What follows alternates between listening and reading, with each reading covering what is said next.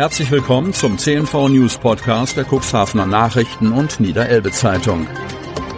In einer täglichen Zusammenfassung erhalten Sie von Montag bis Samstag die wichtigsten Nachrichten in einem kompakten Format von sechs bis acht Minuten Länge.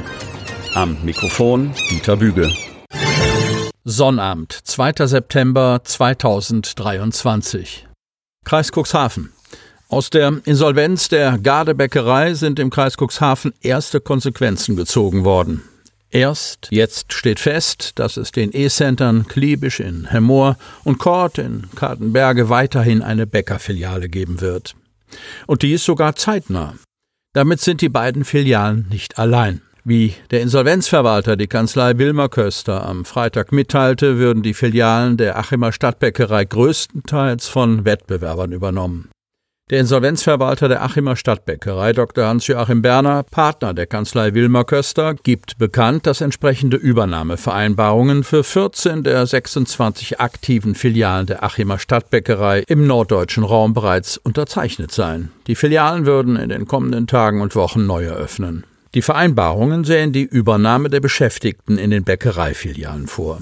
Über die finanziellen Details der jeweiligen Transaktion wurde Stillschweigen vereinbart, teilt der Insolvenzverwalter mit. Nach der Schließung ist somit vor der Eröffnung, auch im Kreis Cuxhaven.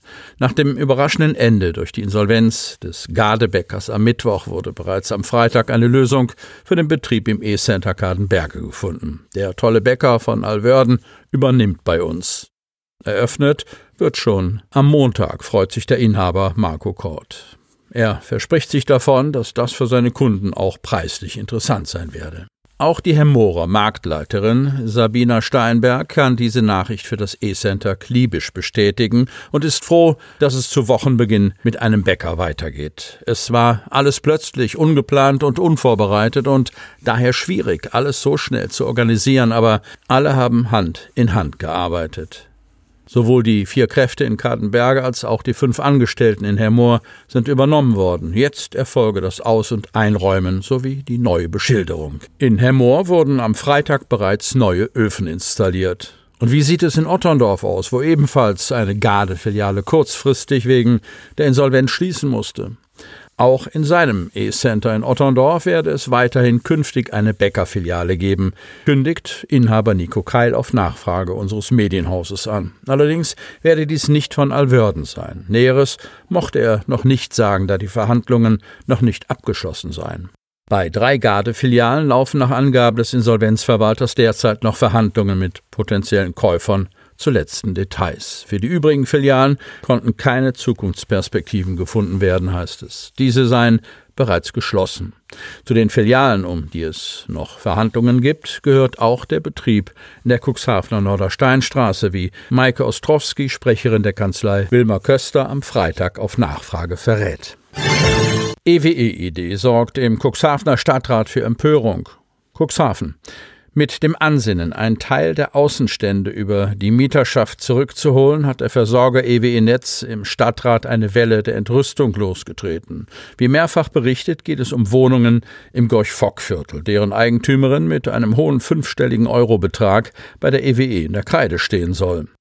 Um eine immer wahrscheinlichere Wassersperre abzuwenden, sollen nach EWE-Vorstellungen nun die Bewohner in die Bresche springen und bereits gezahlte Abschläge abermals an die EWE überweisen. Marco Lampe, Projektleiter regionale Trinkwasserversorgung bei der EWE Netz, skizzierte im Stadtrat eine Übergangslösung, welche der Konzern bei einem neuerlichen Bürgergespräch am Mittwoch, 6. September um 18 Uhr in der Bürgerhalle im Rathaus vorzustellen gedenkt. Einerseits geht es darum, dass Bewohner der von der Nordwohnen Portfolio 1 GmbH vermieteten Objekte in der Gorch-Fock-Straße, der Hermann-Almers-Straße sowie am Feldweg interimsmäßig selbst mit der EWE abrechnen. Darüber hinaus aber sollen sie einen bereits an die Vermieterin überwiesenen Abschlag ca. 100 Euro pro Haushalt abermals an den Versorger entrichten.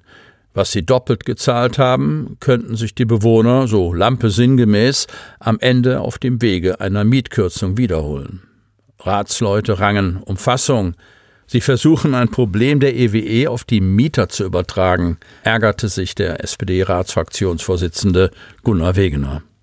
Dass ein Player wie die EWE e nicht in der Lage sein soll, ein Inkasso-Verfahren in Gang zu setzen, wundert auch Norbert Welker. Dessen Grünen-Fraktion hatte das Thema Wassersperre auf die Ratstagesordnung gehoben. Peter Altenburg, die Cuxhavener, äußerte sich am Donnerstagabend ebenfalls erschrocken über das Kalkül des Versorgers. Mieter sollen rückwirkend Geld zahlen, damit sie ihr Konto ausgleichen können. Auf einer zurückliegenden Bürgerveranstaltung habe er, Altenburg, die EWE e so verstanden, dass der Versorger im Fall fortgesetzter Säumigkeit gegen die Eigentümerin vor Gericht ziehen werde. Wir schlagen ein Stück weit auf den Falschen ein. Der CDU, die Demokraten-Gruppenvorsitzende Timo Röhler, erinnerte das Gremium daran, dass im vorliegenden Fall nicht die EWE, e, sondern die Eigentümergesellschaft am Pranger stehen sollte. Nichtsdestotrotz wehrte sich auch Röhler gegen die Vorstellung, dass Mieterinnen und Mieter die Verantwortung zugeschoben wird. So wird das nicht funktionieren, warnte der CDU-Ratsherr. Cuxhavener Unternehmen Happy Cheese leitet Insolvenzverfahren ein. Die Happy Cheese GmbH mit Sitz in Cuxhaven will die seit Jahresbeginn eingeleitete Restrukturierung verstärken und sich mit effizienteren Strukturen neu aufstellen. Dazu schlüpft das Unternehmen unter den Schutzschirm des Insolvenzrechts, um die Sanierungschancen zu nutzen.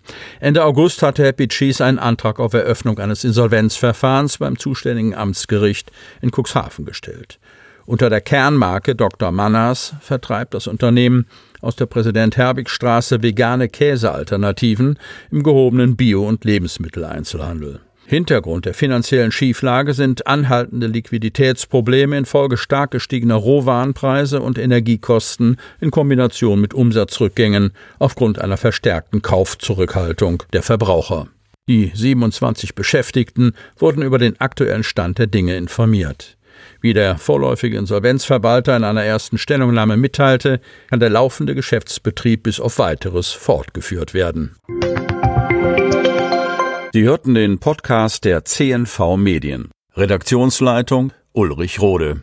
Produktion Win Marketing, Agentur für Podcast-Produktionen.